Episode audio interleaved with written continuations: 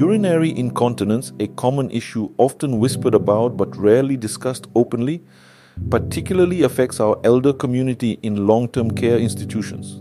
Recent studies have brought to light a surprising statistic. Over 70% of the elderly in these settings experience some form of urinary incontinence. This prevalence might seem startling, but it's a crucial topic that needs our attention and understanding.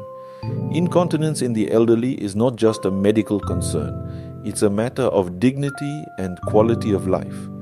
Imagine the challenges our seniors face daily, the constant worry, and the need for frequent care.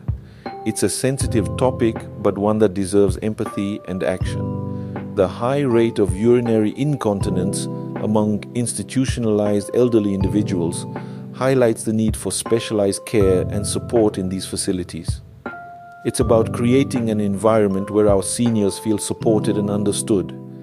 Care strategies tailored to manage and, where possible, reduce the impact of incontinence can significantly improve the life quality of our elders. Let's approach this topic with kindness and a commitment to better support our senior community.